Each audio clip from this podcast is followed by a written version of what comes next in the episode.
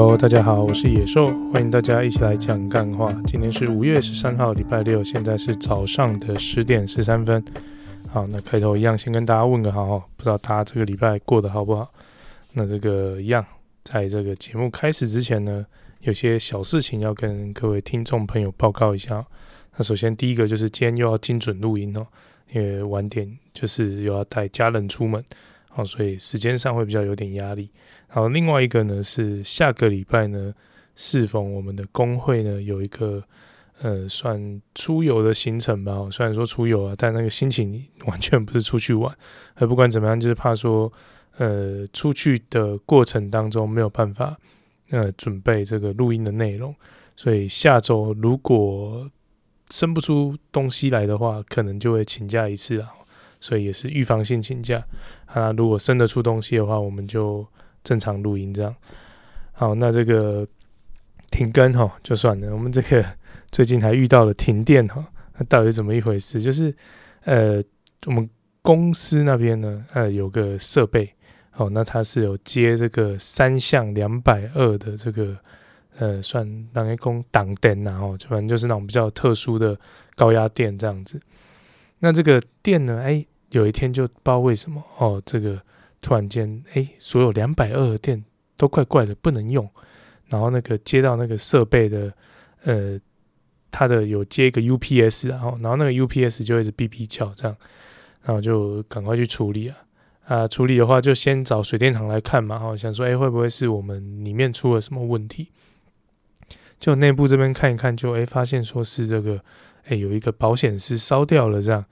然后就去换保险丝。那就换保险丝上去，它一样又烧掉，就觉得、欸、不太对劲哦，这应该有点问题，所以就找找找，哎、居然就发现说，原来是我们这个台电啊，从外面进来的这个呃电线杆上呢，啊有了一些状况，所以导致我们这个两百二的电供电就不是很稳定了哈。然后甚至可能那个电流、电压都会有一点点失准这样子。那当然我不是专业人员呐哈，所以实际的原理我不懂。但总之呢，就是有一只松鼠，它呃跳到了其中一条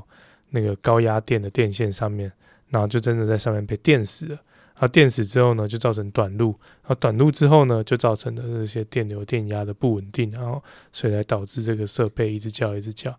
呃，好不容易呢联络上台电，然后也拜托他们，哎，连夜抢修一下，因为那刚好是晚上，然后啊隔天这个公司要运作啊，没有那个两百二的电，公司可能会有点麻烦，然后所以这个呃台电的人员就赶快派了抢修的单位来处理哈，那、当然就顺利处理完的了，然后那就没想到这个顺利处理完之后，变成里面。呵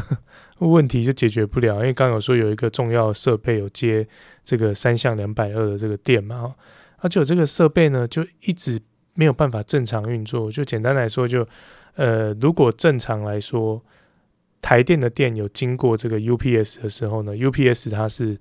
呃不会送电到那个设备去，好，送电就是透过台电的电直接去供应。可是如果台电的电进不去的时候呢，UPS 的电就会启动。让它供应给那个设备使用，所以就问题就出在说，哎，台电的电不知道为什么一直进不了我们的 UPS，然后，那最后幸好啦，我真的老板他有那个呃配合的算呃电工技师吧，然后他对这个电啊，还有一些呃控制盘、控制箱算是蛮了解的，所以才到最后就是拜托他来处理，因为一开始就水电行的来用，他也呃搞不出个所以然呢、啊。然后对那个控制箱的内容，他也懒得帮你查线路什么的，所以就丢几个保险丝让你自己慢慢试，然后就跑掉了。啊，最后是跟那个同事哦，大家在那边搞半天，实在是搞不定了哈。啊，我们也没有相关的专业知识嘛，啊，这个两百二的电也不敢乱搞啊，干那个会电死人的。所以到最后是幸好有那位技师来支援，然后，然后反正就最后的结论就是某一个那个叫什么过载保护器哦，被那个。呃，可能台电的电给弄坏了啊，因为它过载保护器坏掉，就变成电过不去，那电过不去就当然就 UPS 就一直启动嘛，啊，所以最后的处理方式呢，就是理论上要换掉，可是三更半夜没有那个零件，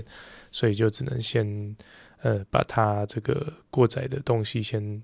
就是不透过它，然后直接送电进去，就是赌这一两天的风险呢、啊，在修理好之前的风险这样子。所以大家真的新闻上，我们在之前常看到那个停电的新闻，就会考试说，哎呀，政府那个停电哦，又要推给小动物了，然后都是小动物害的，其实根本就是你们有问题。那这边这个我们这个亲身的经历，因为我们真的亲眼看到那个松鼠的 尸体挂在那边，所以这个真心跟大家讲哦，就真的啦，动物危害是。是真的哦，那当然是不是每一次都是动物危害，我们当然不晓得。可是，一旦有动物危害发生的时候，是的确有可能造成停电，然后，所以不要看到人家公布尸体照片，都说人家来开，就是在在推卸责任哦。因为这个电的东西就这样嘛，在外面谁知道哪只动物就真的刚好弄到，然后呃有那个电压差的时候，它就是有办法被电死啊。哦，这个。啊，没有人想遇到，然后所以真 的亲身经历哇，原来松鼠会造成停电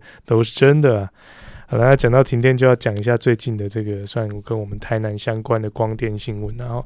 大家知道小弟对这个气象常常是蛮多关注的，然后那最近就是有那个国民党的议员，然后他们就出来开记者会说这个，哎呀，民进党在台南执政三十年。哦，然后就是呃，因为配合中央的政策嘛，搞了很多光电，所以意思就是说啊，这个请那个民进党的市政府啊不要甩锅。哦，他们说声称说这个美国啊有研究太阳的这个光热哦往上升会提升当地的温度啊，这个热岛效应就有可能会造成灾难。那这个没下雨哦，很有可能是这个原因哦，所以他认为说市府应该要深入调查。解决民怨啊！不过在这个记者会的隔天呢，因为有这个封面经过影响嘛，所以我们南部这边真的是遇到久违的下雨，然后然后这个雨就稍微有点感觉，因为下的时间也比较长，然后雨势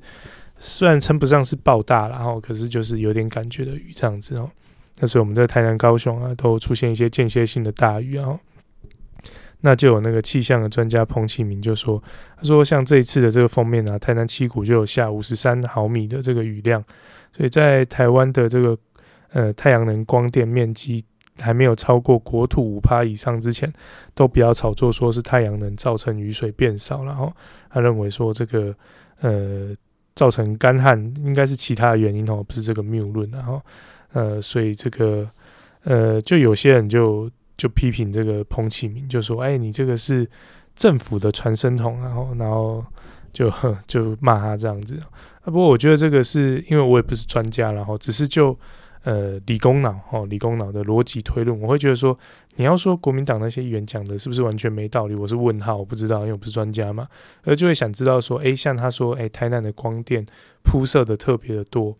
那是不是有实际的统计数据告诉你，到底台南铺设的是多少？哦，然后或者甚至说，你可以做一个各县市的的这个铺设面积的调查嘛？哦，那去理解说，诶，是不是真的哦？比如说假设啦，假设调查出来台南市哦，这个铺设的面积密度哦，可能是全台之冠，诶，那就可以再去看说，诶，是不是在铺设之后，因为都会有那个气温的记录嘛？那你可以看说，诶，是不是真的就像美国研究这样？哦，因为台南的铺设最高啊，所以气温最高，那有什么热岛效应怎么样，叭叭叭之类的。哦，我觉得这就是要缜密的研究，然后不是嘴巴说说，就至少像。那些是议员嘛？哦，那议员应该可以所知啊，有些东西是可以要得到资料的啊，不是开记者会随便说说嘛？哦，所以我觉得这个应该要更精密的研究啊，因为像上次那个呃，全台湾都在下雨，就是台南最特别没有下雨那一次，是我自己也在节目中也提到嘛，就对这个也是蛮好奇，就诶，为什么台南真的很像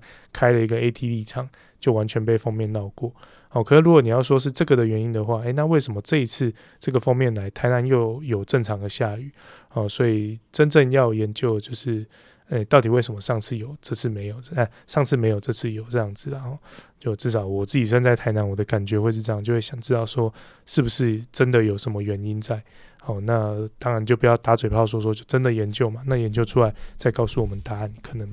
比较有意义，然后。好，那当然，这个媒体啊，哈，这个常常会渲染一些未经证实的资讯嘛，好像刚这个议员他们在讲的事情是真是假，就还没得验证嘛，感觉比较像是操弄呃人民的这种不满的感觉，然后担心害怕的感觉，然后呃，当然除了这种未经证实的资讯之外呢，其实他们也蛮常媒体啊会操弄一些议题哦，可能是为了他们的曝光度或怎么样吧，反正就常会让一些。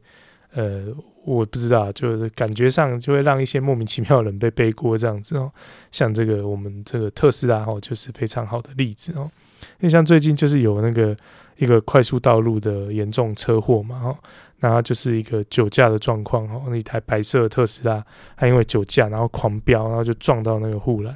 然后那个撞击力之大哈，导致这个整个车体。几乎都是解体了，然后你在那个新闻画面可以看到，说哇，椅子整个是铺露在外面，然后车顶整个掀开来，那么车上的两名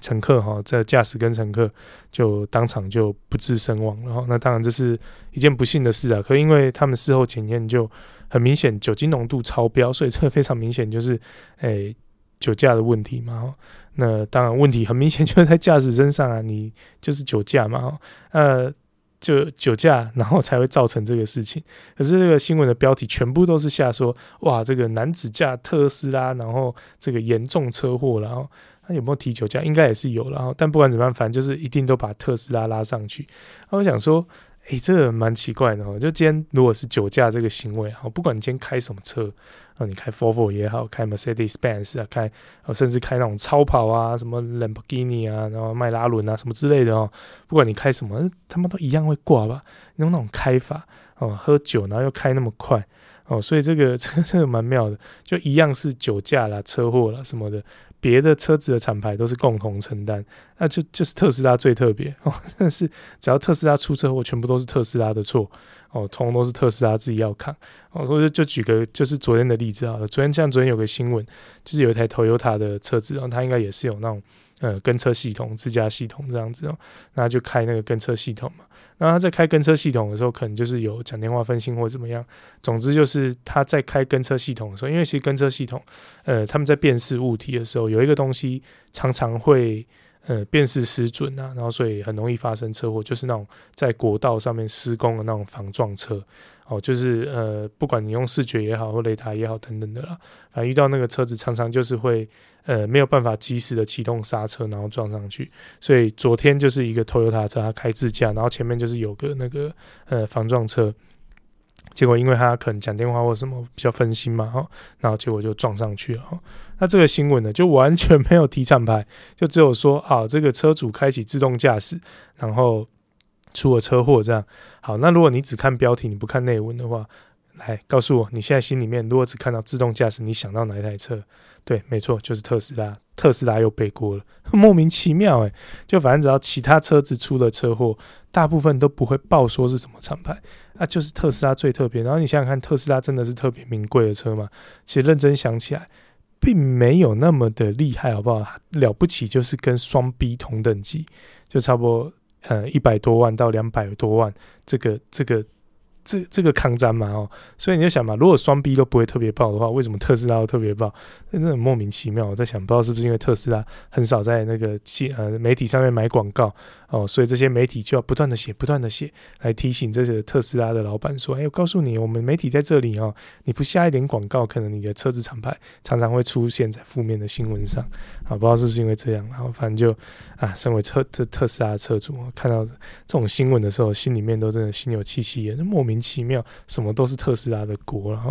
啊，不过在讲到特斯拉，我就想到说，不是只有锅而已，他们最近连保险公司公司都不想分担他们的风险，然后就是这个呃特斯拉的车款哦，有一个比较呃算高阶的哦，就是 Model X 跟 Model S。那他们有一个新出的版本叫 Play，那 Play 这版本呢，就是三马达的版本，所以他们的马力都会超过一千匹啊。那么售价呢，相对其他车厂，如果其他车厂有一千匹以上的车，呃，基本上这个价位是买不到的啦。所以如果呃负担得起，然后又喜欢这个千匹马力的，呃。对这样的车主来说，然后这个车算 CP 值很高了哈，所以当然有些车主就有下定去购买嘛。就最近呢，开始陆续交车，那交车以后呢，才发现说，不知道是不是因为最近特斯拉有一些负面新闻还是什么，不晓得啦。总之这个。呃，保险公司呢，陆续出现这个拒保的情况哦，就发现说，哎，Play 要交车了。就交车之后呢，这些保险公司呢，纷纷就说，哎，不好意思，你这个特斯拉的 Model S 跟 Model X，如果你是买到三马达一千匹 Play 的版本的话，这个保险公司都不予不予投保了哈。所以像这个不管是国泰啊、富邦啊，那还有哪一间呢？忘记，反正就是这些平常有在保绿能车的这个。产险公司呢，就直接就说不保哦，所以现在就变 Play 的车主领了车却没有保险的保障哦，这个上路蛮可怕的哦，你没有车体险，没有什么的，呃，这个一旦出事情的话，要自己承担这些风险，压力是蛮大的啦，哦，所以这个瞬间从这个 CP 值很高的车变成哇压力很大的车子了哈。所以这个真是屋漏偏逢连夜雨啊！呃，希望最后这些车主都能够获得完美的解决了哈。好，那我们这个开场闲聊就到这边哈。精准录音，那我们就开始我们的节目了。第一个节目的环节，今晚来点片子。呃，第一个片子算院线片吧。哦，吸血鬼特助雷菲尔。呃，这个是呃，要怎么讲？尼可拉斯凯奇最新力作吗？他好像也不太算主角哈。反正先讲一下这个剧情内容，然后剧情内容是在讲述说，男主角呢是一名呃，从远古时代呢就开始服侍这个吸血鬼的始祖，那个叫什么？哎，突然忘记他的名字，找找找，呃，那叫什么拉啊？等一下我查一下。哦，查到了，德古拉了哈。反正就是这个呃，男主角呢是德古拉的一名助手。那身为他的助手呢，他就是要不断帮他处理各种大大小小、拉里拉杂事哦，比如说要供应他食物的来源，然后他想要什么要去避阳光啊等等的，他都要帮他处理到好这样子。那身为这样一个特助呢，他当然也有一些特权，就是可以分享到一些这个德古拉的能力。好，那么在这个经过了数百年之后呢，诶，有一天这个男主角突然觉得自己好像不太想当这个。哎，吸血鬼的特助，哦，那在他不讲当之后呢，就开始发生一些大大小小的事情，好，所以大概是这样的剧情脉络了哈。如果给个分数的话，就差不多六十五分左右吧，就及格了哈。那但是剧情呢，你如果动脑去想，就会觉得 好像没有什么逻辑可言然后，但你如果不动脑想，纯粹以一个 B 级爽片去看的话，就会觉得还不错啦，反正这个拳拳到肉，然后你想看到这些喷血啊、那种脑浆什么的肉啊等等的哈，这些恶烂的画面哦，都会给好给满然后。那当然，这个虽然说是用 B 级片的思维去看，但里面的演员都是认识的，至少我就认出三个嘛，尼可拉斯凯奇就是演那个德古拉，然后有一个那个呃，忘记他演员的名字，但反正就是我记得他在 X 战警里面是演那个。那个蓝蓝蓝鹿啊，那个蓝色那个怪兽那一只野兽吧，哈，然后还有一个就是演那个上汽的女主角哦，所以这几个应该都是看过的演员，所以这在选角方面是没有开玩笑了。可我猜票房可能普普通通哦，不过就以整个演起来来看呢，我就。我却蛮佩服尼克拉斯凯奇的，他把这个就是冠老板吸血鬼这个角色演得还蛮好的哦，所以是看他在那边耍坏还蛮爽的这样哦。但一些剧情的内容不要去想它的逻辑性哦，因为一想逻辑性就会蛋疼啊。好，所以这个是第一部推荐给大家的电影哦，《吸血鬼特助雷菲尔》还不错啦哈，这个舒压一下可以。好，那第二个电影呢是在这个 HBO Go 上面看到的哦，就是最新一集的。蝙蝠侠，或者是蝙蝠侠，反正就 Batman 哈。那这个剧情呢，就是在讲述说，这个蝙蝠侠呢，他在这个呃沉寂的时间呢，遇到了一个棘手的案子。总之就是有一个人不断的犯案，然后又出了谜语来挑战他。那么随着他在破解谜语办案的过程中，然后发现了这个，哎，这整个城市背后邪恶的这个组织。到底深入到政府多深？哦，大概类似像这样的剧情。然后，如果给个分数的话，就呃五十五分吧。哦，就勉勉强强，没有到很及格。就至少以我的角度来看，没有特别喜欢的。因为如果是一个喜欢过去蝙蝠侠系列电影的人去看这个电影，真的会觉得很奇怪。因为这一部里面的蝙蝠侠就呃不再强调，没那么强调他的有钱。然后没那么强调他的配备，反而都是在强调说他是一个优秀的侦探，然后在办案这样子。可是老实说，你去看他演的内容，好像也没有特别优秀到哪里去，就是比一般人优秀，大概就那种感觉。然后就对我们这种老蝙蝠侠迷来说，哦，不不能说老蝙蝠侠迷，应该说蝙蝠侠的电影迷来说，我们每一集在看蝙蝠侠的时候，就是要看什么？看他又有什么新的炫炮的配备，然后看他呃呃，又又又怎么样的更有钱，怎么样之类的，反正就是不太会去看说他是不是一个侦探。至少以我在过去看蝙蝠侠的经验，不会去特别想到这一点。然后顶多就是到那应该是诺兰版本的蝙蝠侠吧，反正就是之前的那个呃蝙蝠侠的那种三部曲嘛，然后什么黑暗骑士那一系列，就是多加了一些呃更深层的内心戏。但不管怎么样，那些炫炮的配备啊等等的都不应该被拿掉吧。然后跑到这一个里面，就完全就是看一个就是屁孩蝙蝠侠在那边办案。然后你知道办这一次蝙蝠侠那个主角就是演那个。暮光之城的男主角嘛，啊，整个就是完全没有那个蝙蝠侠该有的样子，看起来就真的是一个小屁孩。然后他在里面呢，就是会会画一个很很莫名其妙的那个烟熏妆，就把眼睛涂的黑黑的。但我我不知道，搞不好对漫画迷来说，这个是有一个呃特别厉害的彩蛋，也不一定哦。但是对电影迷来说，就会觉得什么东西啊？为什么你要把眼睛给涂黑？然后就啊，不知道看起来就一整个怪。然后就是啊。冲着蝙蝠侠，然后硬撑着把这个片给看完，然后看完心情超级不美丽的，反正就觉得说，这什么东西？为什么蝙蝠侠变这个样子？一点都没有蝙蝠侠该有的样子。然后武打戏看起来也还好。然后你说要强调他是个侦探，我觉得真的也没有特别的厉害。然后所以总之这部片我没有特别的推哈。但除非你真的很想知道最新的蝙蝠侠在演什么，那或许就可以看一下了哈。好，所以以上呢就是本周今晚来点片子啊。那么接下来就进到我们下一个节目环节——政治相谈室。哎，让我们先关心一下世界的脉动哈。那么先把镜头放到加拿大，我们来关心一下加拿大最近发生了什么事哦。那么最近呢，这个加拿大哎有一个保守党的国会议员，那他叫庄文浩。那么他在香港呢，他是有一些亲属的，所以这个名字看起来应该是个华人。然后，那么在香港的亲属呢，诶，居然受到了这个中国外交官的恐吓，然后就只是因为这个庄文浩他在过去哈啊曾经有批评过这个北京的当局，所以呢这件事情就引起加拿大政坛的强烈反弹哦，那就要求说这个诶渥太华当局应该要驱逐这一名中国的外交官。那么在这个政治压力之下呢，哦，虽然说这个中国驻加拿大的这个大使，哦，他是非常的生气，然后就反呛说，哎，我就跟你奉陪到底这样子哦。不过最后呢，加拿大的政府，哦，还是在这个政治压力之下，就宣布说要驱逐这一名中国的外交官。哦，那这个新闻蛮有趣的哦，就大家如果想，呃，对这个有一些稍微深入一点点的了解的话。蛮推荐大家去看一下这个国昌老师的直播，他在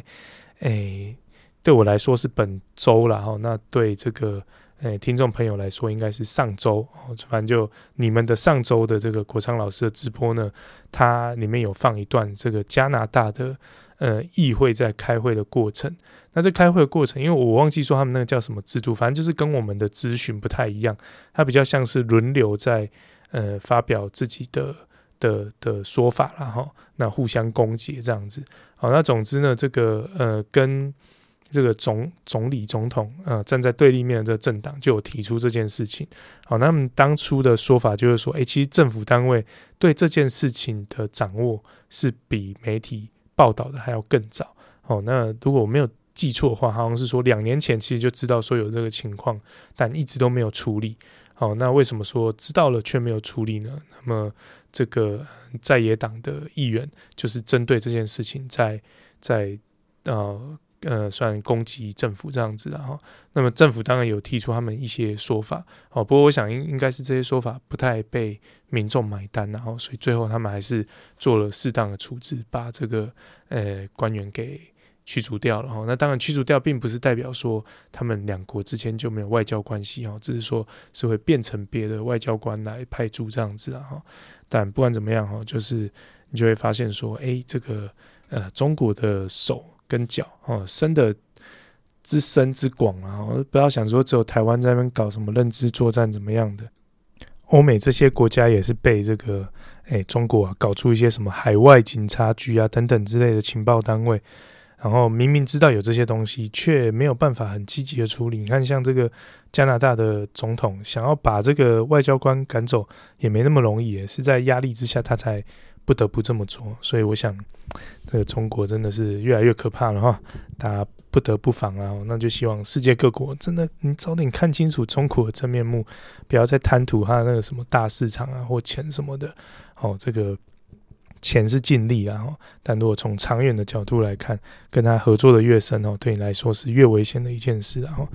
那么当然有人被驱逐出境了哈，那最近在台湾呢，也有人不知道什么时候才能入境。好，那就是这个新宇航空呢发生了严重的这个班机延误的事件啊。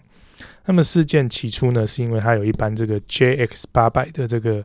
呃班机哈，那么当时呢，好像是因为遇到一些状况了哈，就呃。延误了哈，那么延误之后呢，这一个航班的班机，它机组员的剩余的工时哦，因为这大家知道说，我们的劳基法规定工时上限嘛，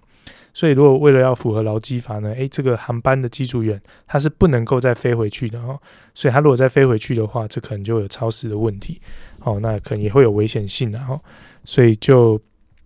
呃。没有办法去执行回台的任务，所以星宇航空呢，他们就决定说要把这个呃 JX 八零一跟 JX 八零三的班机合并，哦，要回到台湾，然后而这 JX 八零三呢，它要起飞之前又遇到说这个他们航机的指示灯显示异常哦，那这个再加上一些这个机场哦受到侧风影响啊，飞行机组员哦超时等等的问题导致这个 JS 八零三的这个旅客呢，在飞机上，诶，这个迟滞的时间也长达八个小时，然后，那么这个事件就延烧了蛮多天哈，呃，导致这个网络上蛮多人议论纷纷的哈，呃，反正就简单来说呢，就因为这这些延误事件哦，刚刚我讲有一个八零三，它是等八个小时嘛，那这八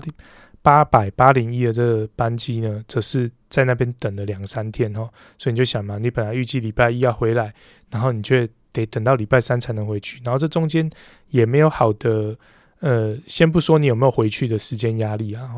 然后光是这中间你没有办法有吃得好、睡得好，就已经特别的痛苦，然后就好像看起来这个新宇航空的处理对这个身在其中的旅客来说不够积极，然后所以这件事情就有引起了蛮多的舆论。那么有些网友呢，对这个新宇航空的看法是说，诶，他觉得说，诶，新宇航空的公关哦，应该要再磨练一下，然后，嗯，他说，诶，这任何人在飞机上被关这么多个小时都没办法飞，嗯，然后又没有一个比较好的答复，真的是很难不不生气啊，所以当然也觉得说这些空服员跟乘客也是蛮可怜的哦。那当然也有人站在机组员的角度去想说，诶，这机组员其实也是最可怜的。他说他们根本也没有决定的权利嘛，他们就是第一线做事的人，就到最后承接这个呃民众怒气的都是这一些第一线的基层，然后所以也是说蛮辛苦的。然后也有些说，哎，那其实乘客也要知道说，呃，现在处理的进度不是一直在那边等。好，那这个相信大家在理性上能够理解，然后。然后说成田这种这个机场呢，会有这个妖风，也不是一天两天的事情。好，不过认为说这个危机处理是零分的哈。那么也有人说，哎，笨说乘客不体谅啊，因为像乘客都没有水跟食物，那当然会生气啊。所以你如果有提供水跟食物，至少让他不会在生理上有那么的不舒服的话，可能就会好一点然后。那甚至也有人说，就像这个新宇航空啊，没有跟旅客提到这个赔偿啊、辅助住宿。补助住宿之类的这些问题，所以让这个旅客直接睡机场，这当然处理上就不是那么 OK 了哈。那当然，这个我也不是常在出国的人哦，所以对这方面的处理情况是一片空白了。我也不知道说，诶，万一间呃遇到航空公司有这种停飞然后晚飞的情况的话，一般来说应该要怎么处理啊？这我在想说，呃，就我的印象啊，我以前好像听过朋友分享，就是他们。呃，要从国外要回来的时候，也是遇到说有一些状况，导致飞机没办法起飞，那就必须要多待一天嘛，哈啊。不过这个旅行社就有帮他们处理好，就哎，那多待一天，那我们就赶快想办法敲，呃，多待一天需要的住宿、行程、游览车等等的，好让这些游客不至于说就是得在机场待过那漫长的一天，然后，所以这个旅行社的状况，那我不知道说，呃，像星宇航空这个情形是。呃，到底算谁的责任？我不晓得啦。到底是说呃，航空公司应该要把它安排好，还是说你有搭配的旅行公司应该要把这事情处理好？哦，这个我是不太清楚了。哦不过在这件事情上面，就是有看到一个蛮有趣的现象，就我不知道说是不是因为这个幸运航空的老板哦。就你知道他嘴巴也是蛮爱讲话的哦，那有时候心直口快，然后讲的一些话，呃，可能有些人不是那么喜欢哦，所以可能得罪了某些人。所以你在在这个事情上面会发现，哎，有一些这个跟航空应该没有太相关的这些网络名嘴哈，那网络红人，哎，不知道为什么居然就突然关心了起来，然后集中火力在在攻击这件事啊。那像这个最明显的，就因为我有加那个星宇航空的。算社团吧，反正就是一些喜欢星宇航空的人，他们成立了，也或许是公关公司啊，不知道，反正就有在社团里面嘛，然后就随时呃会看到一些相关的资讯，像之前呃那时候星宇航空刚刚成立的时候，里面就常会分享一些啊星宇航空的这个啊老板啊啊这个平易近人啊，哦可能跟这个粉丝拍照啊怎么样之类的啊，或者是分享这个哇星宇航空的餐啊怎么棒怎么棒之类的哈。然后就在这个事件发生之后，就发现，哎，居然有一些这个平常没有在里面的人突然混进来，好像最知名的就王浩宇嘛。那王浩宇大家也知道说，就是非常知名的侧翼名嘴嘛。那这个就莫名其妙跑进去，然后讲了一些呃看似中立的话，但感觉好像想要操弄一些民众的情绪。然后我不知道他实际想要做什么，但反正就很妙，不知道为什么星宇航空突然就变成这个众矢之的，然后真的蛮有趣的。不知道是不是因为他得罪了谁，不晓得啊。好，但不管啊，星宇是怎么样去处理他的事情啊，那终究他用的是他自己的钱嘛，哈，呃，不管处理的好，处理的不好，都是他自己的成本。好，可是现在如果是拿我们大家缴出去的税金，好来擦屁股呢，好，那大家心里面又会是什么样的感觉呢？那反正就是最近我们这个啊赖前行政院长，现任赖副总统，也是这个。呃，赖总统参选人哦，就是在他当这个行政院长的时候呢，他曾经有推动这个数位身份证的政策了哈。不过后来呢，因为这个政策呢，可能是呃，maybe 有这个个资啊等等的疑虑啊，所以最后就是泡汤，然后并没有呃如预期般的推出。那这数位政策呢，数位身份证的政策不能推出之后呢，诶，有一些相关的厂商，他们因为为了要搭配这个政策，当初都有跟政府签约嘛，那可能前置作业已经做下去。那我想可能在合约上应该有注明说，哦，你进行到哪个步骤，应该可以收到多少钱，然后，所以这些相关的厂商呢，在确定说这个政策不推之后呢，他们就觉得说，诶，我前面。就花了这些成本，你总是要赔偿给我嘛？所以可能我不知道是不是因为合约关系还怎么样。总之最后他们球场的金额蛮高的哈，就球场了五点二六亿啊。那么本周呢，呃，应该说上周然后他们就会展开这个协商哦。那那上周已经是第五次协调了。那么如果那一次协调破局，那么最后呢总计哦哦，所以最后总计的费用超过十亿耶。这超过十亿的费用，最后都会是全民买单的哈。那么针对这件事情呢，行政院的代理发言人哦罗秉成他就有表示说，诶，这个政策是要审慎评估的哈。那么他们是说要等这个各资的独立机关成立后。哦，未来才会针对这个政策面啊、治安面、法治面、应用面等等的来做这个跨部会的协商，来做意见的整合，然后才去推断。然后，所以这个就蛮有趣。我在想说，球场的金额这么高，然后，然后甚至全部加一加会超过十亿，应该是因为当初在推的时候，我在想啊，可能有一点克谁，然后想说啊，这个立法院都是我的人。然后这个政策看起来 OK 啦，有唐凤主导怎么样之类，我不晓得。哦，可能就觉得说这个势在必行，一定可以做得成。哦，所以进行的步骤就比较超前。不然你说前置作业这个，对我们来说，民众来说看起来有点像八字都还没一撇，怎么会就要花到十亿这么高的钱要去做呃赔偿跟善后？呃，蛮难想象的啦，也应该也不太能接受吧，哈，至少我自己是会觉得听到这个有一点点呃小难过了，哈，就说这个钱不应该是这样花的吧，哈，这就有点像说啊，我们跟呃这感受了，哈，用我们自己家里面的状况来想嘛，哈，比如说我们请人家来帮我们做这个装潢，好，然后就有这个哎，装潢都还没开始做，然后到最后就因为种种原因说，哎，我不做了。好，那当然不做，我们前置作业要赔点钱嘛，哈。好，比如说，哎，这个土已经省下去了哈，然后呃，搞不好呃料、呃，如果料也叫下去好了啦，哈。但料叫下去，我觉得这个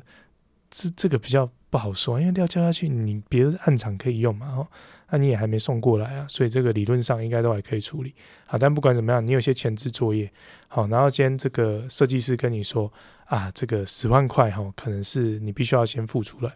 好，虽然我装潢还没做，可以想想，哎，十万块，如果我一个两百万的装潢，你前置跟我收个十万块，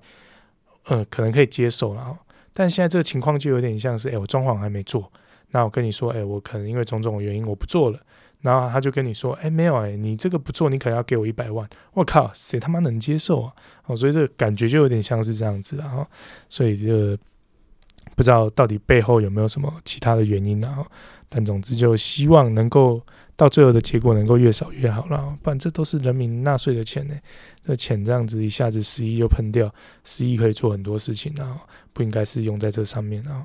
好，那这个擦屁股的税金哦，虽然心痛，但至少我们还知道说，诶，用途在哪里嘛？哦，哦，是解决这什么问题？哦，可是像现在这个，诶，这些钱哦，如果是哦你的钱，然后丢到水里面一般的不见哦，你根本都不知道丢到哪里去，完全没有任何理由、任何原因的话，这就更令人心痛哦。那当然，这个就是要来讲，最近有一个非常知名的这个诈骗案件啊，就是这个 IMB 的诈骗事件。好，那么 IMB 到底是什么，在干嘛呢？其实它就是一个呃，在做二胎借贷媒合的服务，然后，那么这个就是把这个银行角色给去除掉，哦，那就让这个投资人哦把钱投入这个平台里面。那这平台呢，他会帮你找说，诶，有这个贷款需求、二胎需求的人，然后呢去借给他。那么这个借给他，当然就因为没有扫掉银行了嘛，哦，所以这个。让你可以比较快速的借到钱，可是当然你要承担的利率哦，压力就会比较大。好，那当然这个借钱的人哦，那利息比较高，所以借钱给他的人能够拿他的利息也会相对高嘛。哦，所以目前呢，呃，根据这个呃网页上的一些资料看起来，就是年化报酬率大概就六趴，甚至到十点六趴。好，所以当然就是对借钱的人来说，利息就会比这个更高了。哦，那可是为什么会？呃，出了这个问题呢，哈，那首先要先看说，到底为什么那么多人会愿意把钱投进这一个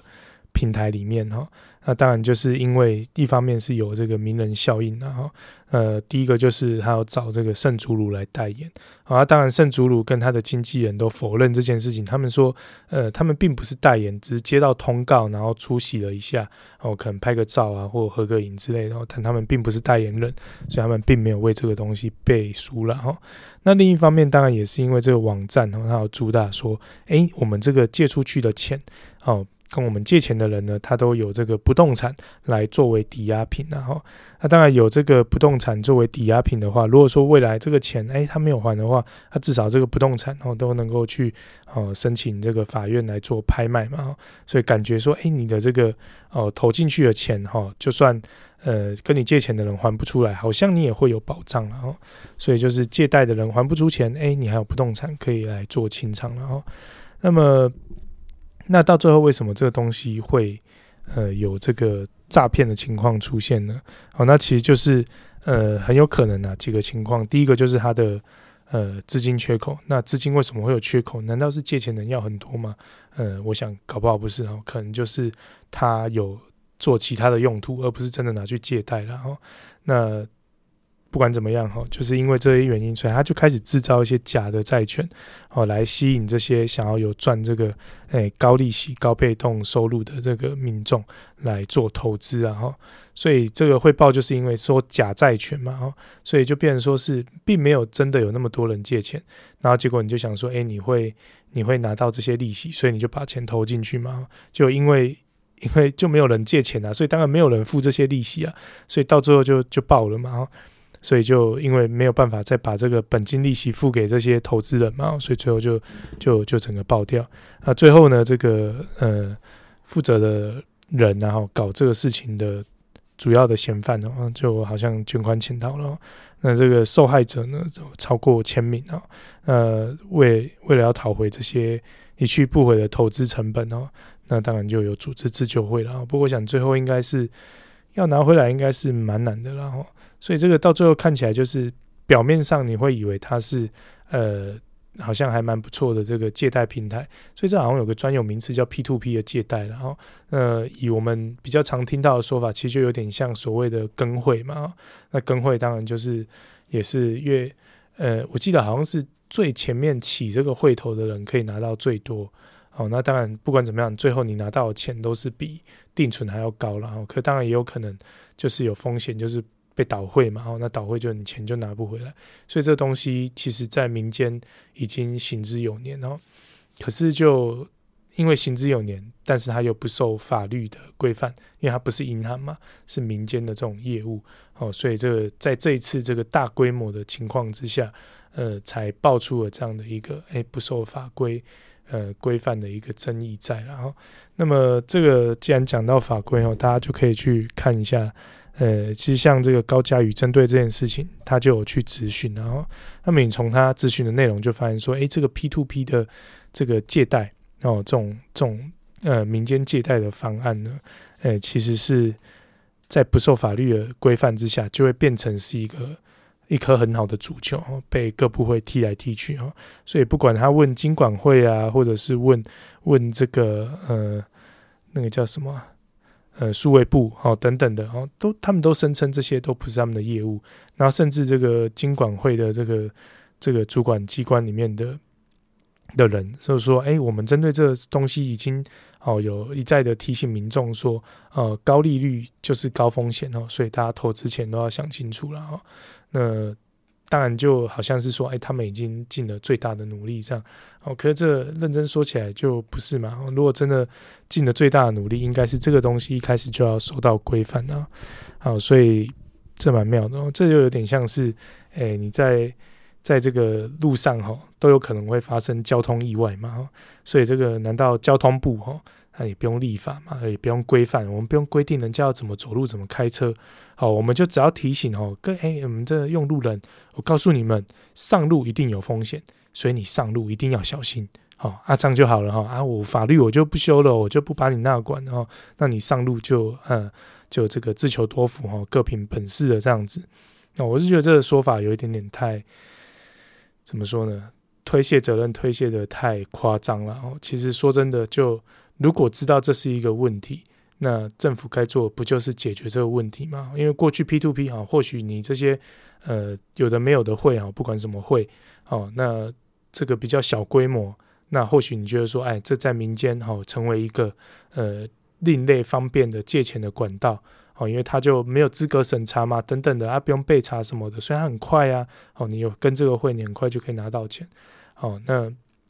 或许。好，过去大开这个方便之门是 OK 的，而像现在这样子，因为呃网络呃等等的因素哈，这个科技进步嘛哈，所以变说这个东西它可以从小小的会变成大大的会，当这个东西瞬间变成很多人把钱投进去的时候，你还认为它可以不用纳管吗？哦，所以我想这个才是呃最重要的事情。然后就既然已经知道这是一个问题了。它可能是一个藏污纳垢的地方，不就应该把它摊在阳光下吗？哦，或许未来这个东西哦，民间的 P2P 变得不是那么的方便，但是从另一个角度来看，它就呃，因为有受纳管或有受保障的情况，可能人民万一遇到有情形的时候，有这种状况突发状况的时候，呃，蒙受的损失才不会那么的多嘛。哦，所以我想这个是蛮值得大家关注的啦。所以这个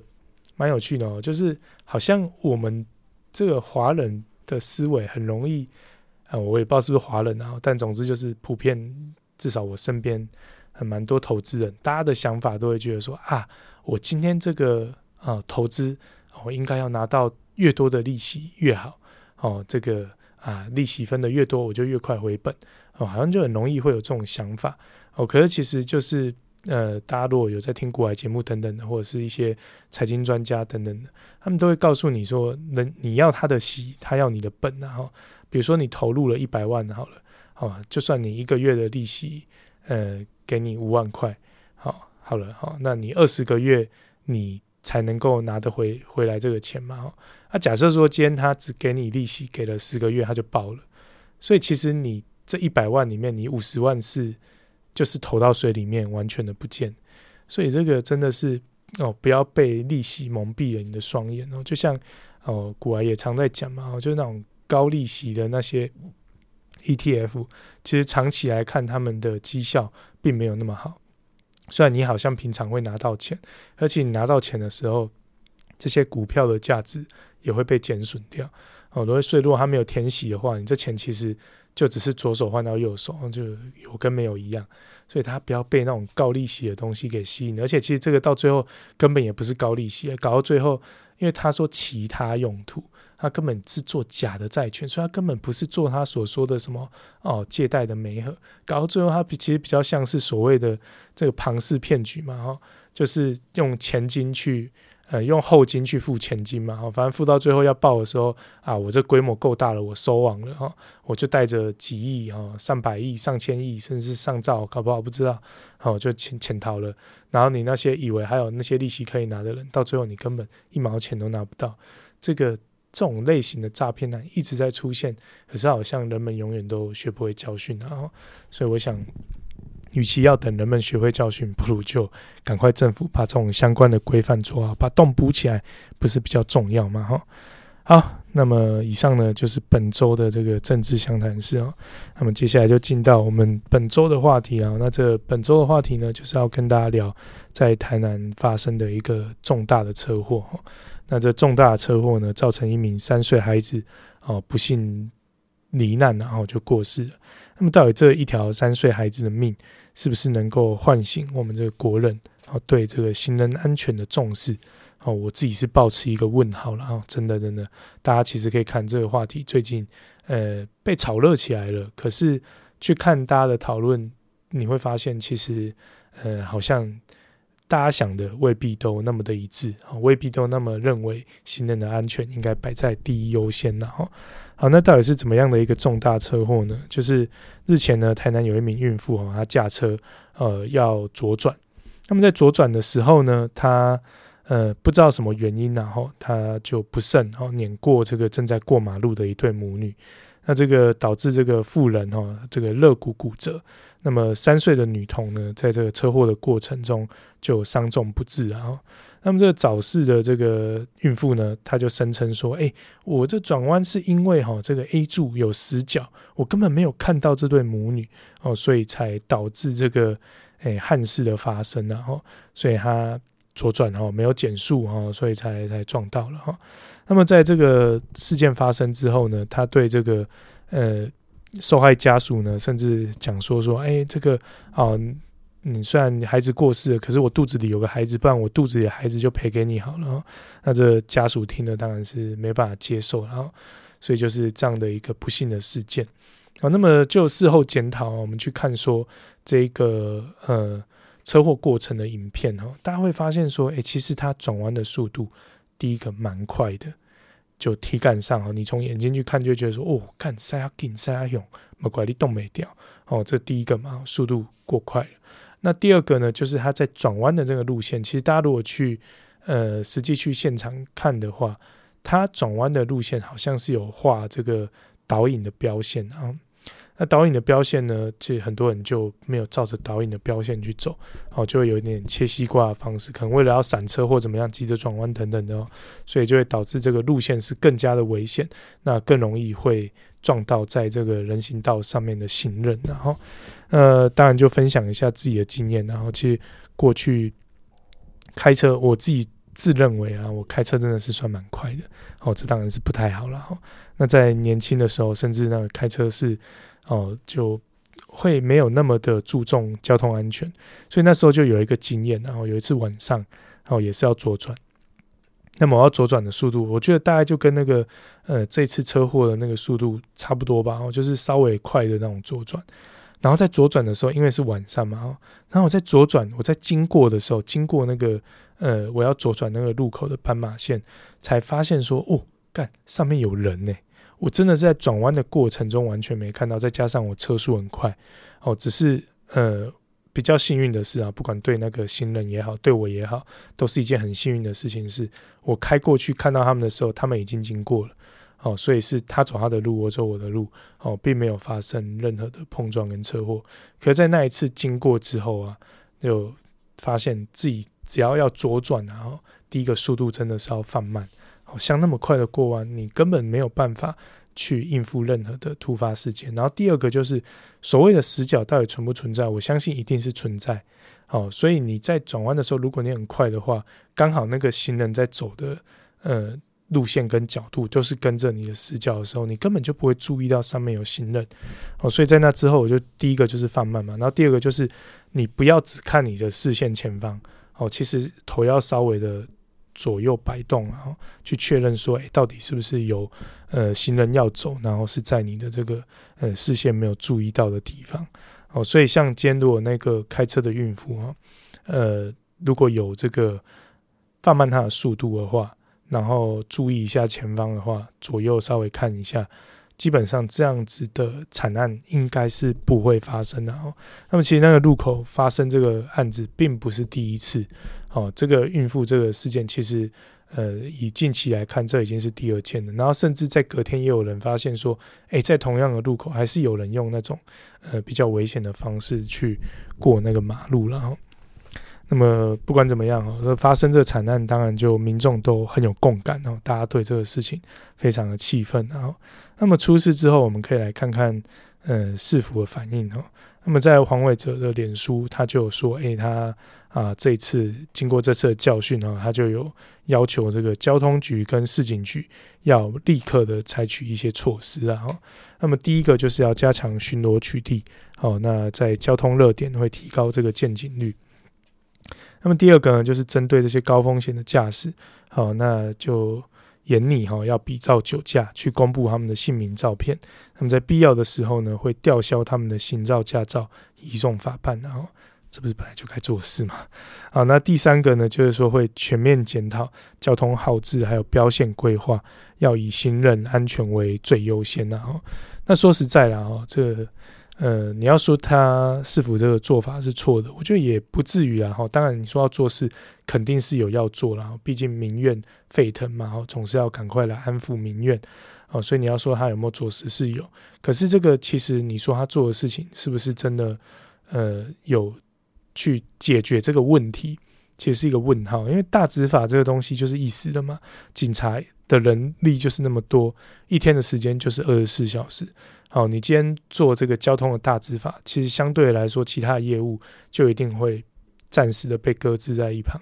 那到最后呢，呃，一定是等风波过后，这个大执法慢慢就会变小执法，然后就会变成一般的执法了，就跟平常没两样。所以到最后一定是固态复萌嘛。我就举个最最明显的例子好了。好，最近在大执法嘛，我昨天刚好带小孩去这个呃上心理师。那么在上心理师的这个诊所呢，就是在闹区。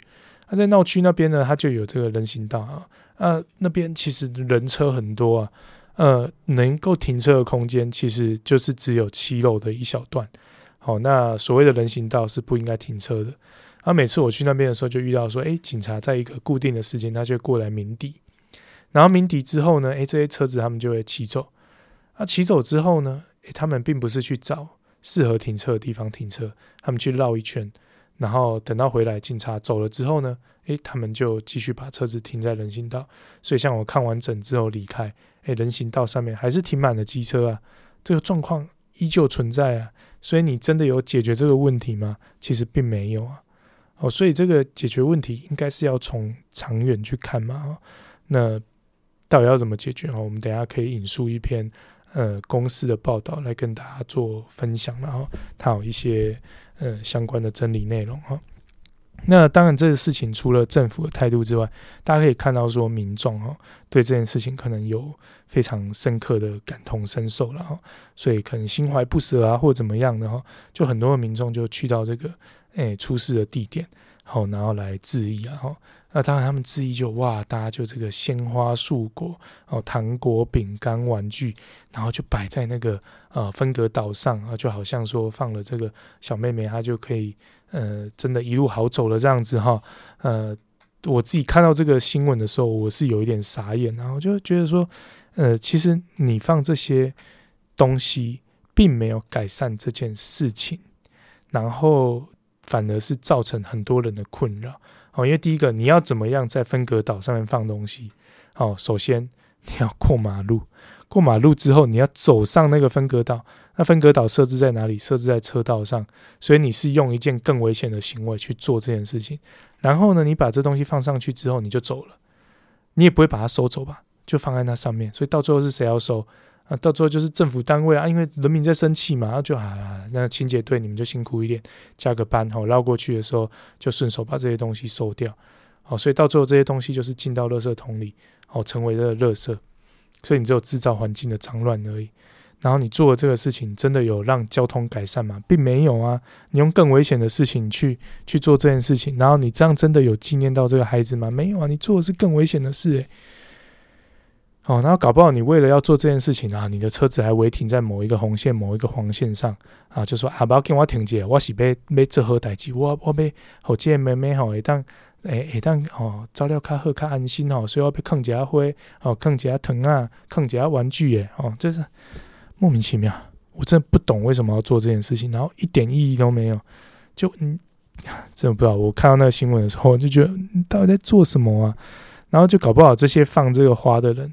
哦，这个放这些糖果饼干的人，搞不好在他的上一个路口，他也才刚刚做了一个危险的左转，哦，然后才刚刚闯了一个红灯等等的。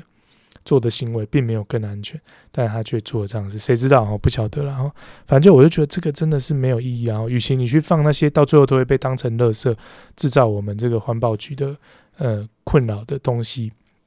倒不如从今天开始，你就开始就更关注行人的交通安全嘛。你在骑车、你在开车的时候，多花一两秒，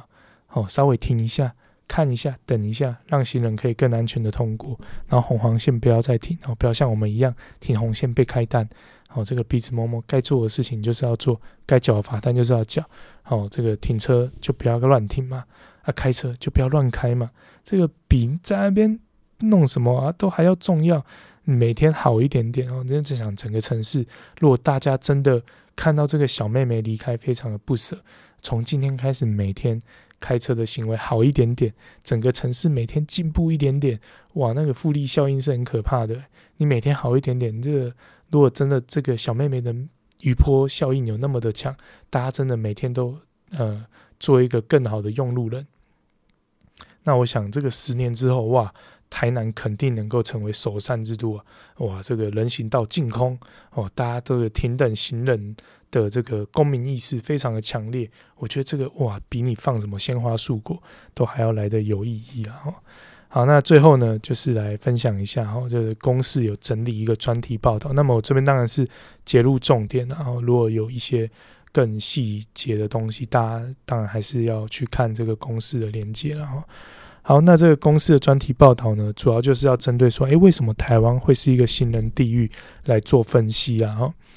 那么其实主要就是因为我们台湾呃早期在发展这个交通道路的时候，我们设计的思维呢是比较跟着美国的那种思维。那美国思维是什么？那就是所谓的大车主义，然后就是说以这个呃车子的。出发点去看，去设计这个道路，好，所以像这个交通专栏的作家哈林伯勋他就有解释说，那美国呢，他们的住宅区跟商业区是泾渭分明的，好，那他们的车库还有出入的车道，哦，是每个社区或者是住宅的必备。所以呢，像台湾呢，就跟美国在这一点上面有很大不同。哦，台湾的这个都会区呢是住商混合的哦，所以我们并不是说哦，我们回到住宅区的时候就安安静静。我们有很多地方在住的时候是很热闹的，它是从早上热闹到晚上哦，所以不是说哦，就是住宅区就住宅区，商业区就商业区哦。所以像我们的这个住商会混合嘛，所以当我们这种住商混合的生活模式就不是那么的适合美式的车本主义啊。那所以在台湾呢，这个道路的环境呢，看起来就会有点像是那种野蛮的丛林，然后，然后你要开车，哦，你不开车的话，就好像很危险，哦，开车才能够确保你的生命安全无虞，然后，那么这个糟糕的环境呢，就反而更加强了这个车本主义的思维。所以你就想嘛，车本主义就是以车为主，那你越以车为主的时候，你很多的设计就会对行人不友善。哦，所以这个就是最根本、最根本的原因了哈。好，那么这个运输研究所呢，曾经有提出一些针对路口的这种改善措施啊，哈，像比如说人行道的外扩，呃，还有行人穿越线的退缩，那退缩呢，最好是三到五米，那甚至最好呢，能够增设这个庇护岛来加来加强他们的安全性啊，然后或者是加强这个行人穿越道哦的这个照明，所以像我们刚刚讲嘛，在那个。那晚上的时候转过去的时候，其实视线是真的不太好，尤其是如果你是刚好在比较呃没有那么多呃光害的地方的话，有些地方它可能灯火通明嘛，四周都有招牌，你可能看得比较清楚，但有些地方没有嘛，所以你可能就看得不是那么的清楚啊，所以有加强这个照明就会比较安全。好，所以在这样的设计之下，就可以减少在路口的人科人跟车的冲突了。那么除了人这样减少人车路口的人人车冲突之外呢，好像人跟车的空间分隔，其实也是交通道路改革的重点之一啦。哈，不过因为这个是没有预先规划，所以在这个缺乏预先规划的情况下，就可能会增加工程的难度，还有一些成本上的嗯负担。然后，所以它就会像比如说哦，我们之前也有提过嘛，你在。像台南有一些人行道，它并没有规划很好，所以它就会有一个高低不一的情况发生。那高低不一的情况，其实对行人是很不友善的哦。大家想嘛，哈，今天如果你是一个年轻力壮的年轻人，那当然你这高低不一对你来说就是呃多跨几步路而已。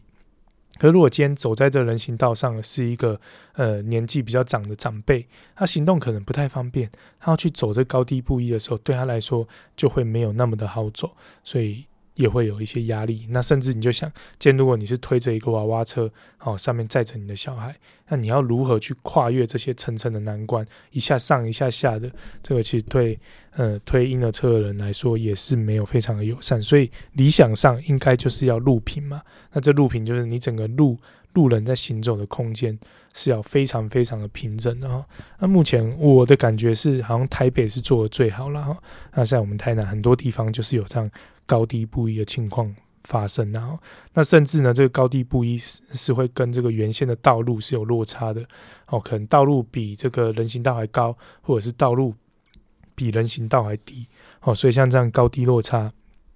就会也会有一些问题。然后像要解决这些高低不一的问题，甚至有可能有排水的问题要解决哦。像你如果排水没有做好的话，那可能就会积水，那可能又会产生更多的问题了哈。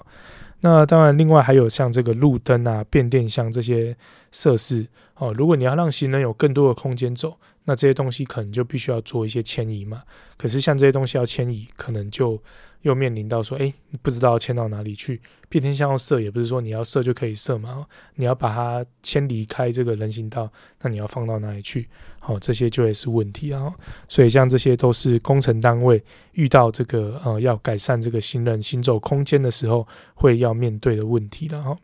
那么除此之外呢，有的时候你要画设人行道，也不是你想画就就能够画的哈。呃，像要画设人行道的时候，有时候像台北啊，或者有些都会区啊，这个呃停车的空间一位难求。那为了要画人行道呢，有时候有些车位，有些能停车的位置，哦，就可能会被牺牲掉。那这当地的居民就不会能接受嘛，因为就觉得说，哎，我回家我要停车，哎哈，因为我们台湾不是像日本啊，日本它就是规定的很清楚，说，哎，你今天在日本买车就一定要有一个车位。哦，你没有车位是不能买车啊。当然，这个你要钻法律漏洞，你可以说啊，我在都会区买车，然后我就去租一个在郊区的车位来申请那个车子。哦，可是我其实我车子到最后还是乱停，根本没有停在家里面。哦，所以这个像这种东西就会导致说，诶，我们这很多人买车他是没有解决他的停车问题的。哦，所以他车子可能就需要去停到他的社区附近。好，那今天这个社区附近如果被划设人行道不能停车的时候，那跟他停车的利益就会冲突嘛。那一旦冲突呢，这些呃当地的住户可能就会找呃相关的议员来施压，让这个人行道的划设就没有办法那么的顺利了哈。好，所以这个都是一些导致呃要让这个规划这个行人行走的空间哦，可能会有一些事半功倍的的情况，然后，所以这个是在规划的时候会遇到的一个问题。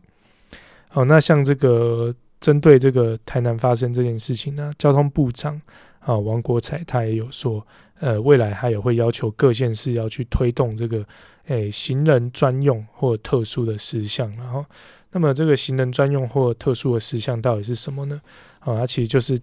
经常会设置在这个。呃，行人量跟车流量大的十字路口，那这种号志呢，它是呃会让人跟车子的呃行走时间是完全错开的哈。就是说，今天如果是人行人要行走的时间，那么不管你是哪一个方向的车子，你看到的都会是红灯，所以行人是可以自由自在，它可以呃左。左右走，或者是交叉走都可以哈，就整个路口哈，你把路口看成一个口字形嘛哈，他要走在口字形的上面也可以，哦，他要走在口字形里面打叉叉，直接哦切西瓜走过去也是可以的，因为这时候车子都是不应该动的哦，所以它是呃交通部是会规划哈来加强这方面设施的这个铺设了哈。好，那么这铺设当然是好哦，不过这个其实常。呃，从某些角度来看哦，如果今天用车本主义来看哦，哎，这个车子好，因为要多花一点时间停等信任嘛，那是不是就有可能会造成一些车流回堵啊、塞车等等的情况啊？那么在这样的情况之下，是不是又变成哎，用路人哦又会去施压哦？搞不好不知道哦，因为像最近就有看到那个 Cheap 啊，因为 Cheap 算是蛮关心这个交通议题的嘛，他就有去转发一篇这个苦林的文章哦。那苦林的文章里面就是在讲说，诶，这个虽然我们要让行人有这个安全的行走空间啊，可是行人是不是也应该要当一个优良的行人？哦，你不要这个走路的时候还在那边低头看手机啊，或者是过马路的时候在那边慢慢的过。哦，那你这个过马路就应该也也赶快过去嘛，不要浪费我在那边等的时间。哦，那 Cheap 针对这个事情就有提出他的一些看法了哈。然后可能是因为这样吧，还怎样，好像又稍微有一点点被某些人出征这样子哦。但不管怎么样，就就期间，如果我们是要重视行人的问题，那就一定要先